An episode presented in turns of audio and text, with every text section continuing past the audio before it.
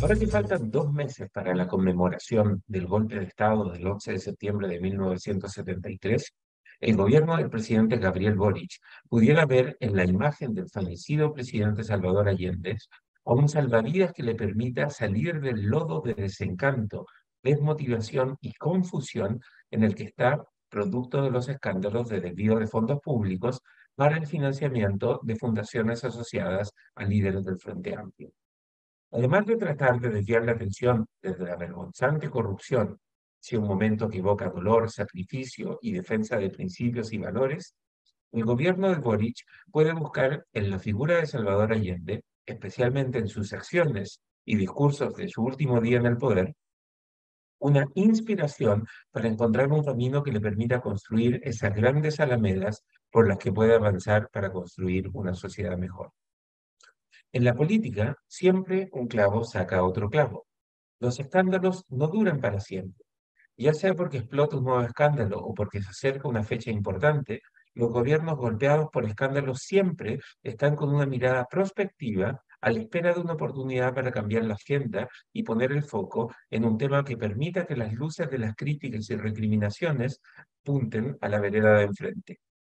La cercanía del 50 aniversario del quiebre de la democracia en Chile se avisora como una inmejorable oportunidad para lograr que los chilenos pasen página al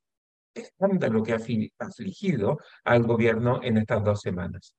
Además,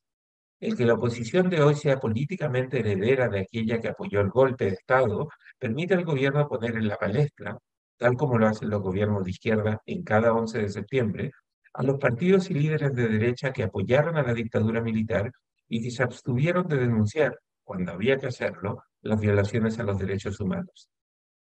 Como suele ocurrir en cada conmemoración del golpe, aquellos que apoyaron a la dictadura deben reafirmar su compromiso con los derechos humanos, mientras que los que fueron víctimas de la dictadura afirman, desde el pedestal de superioridad moral, su compromiso con la democracia y articulan, veces y no todos, declaraciones que dejan en claro que ellos jamás gobernarían de la misma forma que lo hizo Allende. Hasta ahí, este 11 de septiembre no se diferenciará de lo que ocurre cada año. Pero en otra dimensión, el peor momento para que estalle un escándalo de corrupción en un gobierno de izquierda en Chile es pocas semanas antes del aniversario del doloroso y traumático quiebre de la democracia. Más allá de las causas que llevaron al golpe de 1973, la actitud valiente e institucional de Salvador Allende, que quedó plasmada en su discurso final, contrasta radicalmente con el reprochable accionar de algunos líderes políticos de la izquierda de hoy que se han especializado en diseñar mecanismos formalmente legales para apropiarse de los recursos públicos que están destinados a ir en apoyo de los que más necesitan. Mientras Allende, en su último discurso, habló de, comillas, a la madre que supo de nuestra preocupación por los niños, cierra comillas, varios de los que hoy dicen admirar y honrar la memoria de Allende andan pidiendo disculpas por haber defendido prácticas que se riñen con la moral y que abiertamente perjudicaron a muchos que requieren ayuda del gobierno. Si Allende pasó a la historia con su frente en alto, las autoridades actuales del gobierno hoy agachan la mirada al saber que varios de sus correligionarios se dedicaron a desviar dineros públicos para sus causas privadas. Si bien la izquierda siempre recibe con alivio la llegada del 11 de septiembre, este año habrá un sabor amargo en muchos líderes oficialistas, Precisamente porque el golpe y la dictadura evocan dolor, abuso y sufrimiento para muchos, el contraste no puede ser más evidente entre la imagen mítica de Salvador Allende, que da la vida reafirmando su compromiso con los más necesitados de Chile, y la percepción del gobierno actual como un grupo de jóvenes inexpertos que no dan el ancho y que están tempranamente marcados por la corrupción.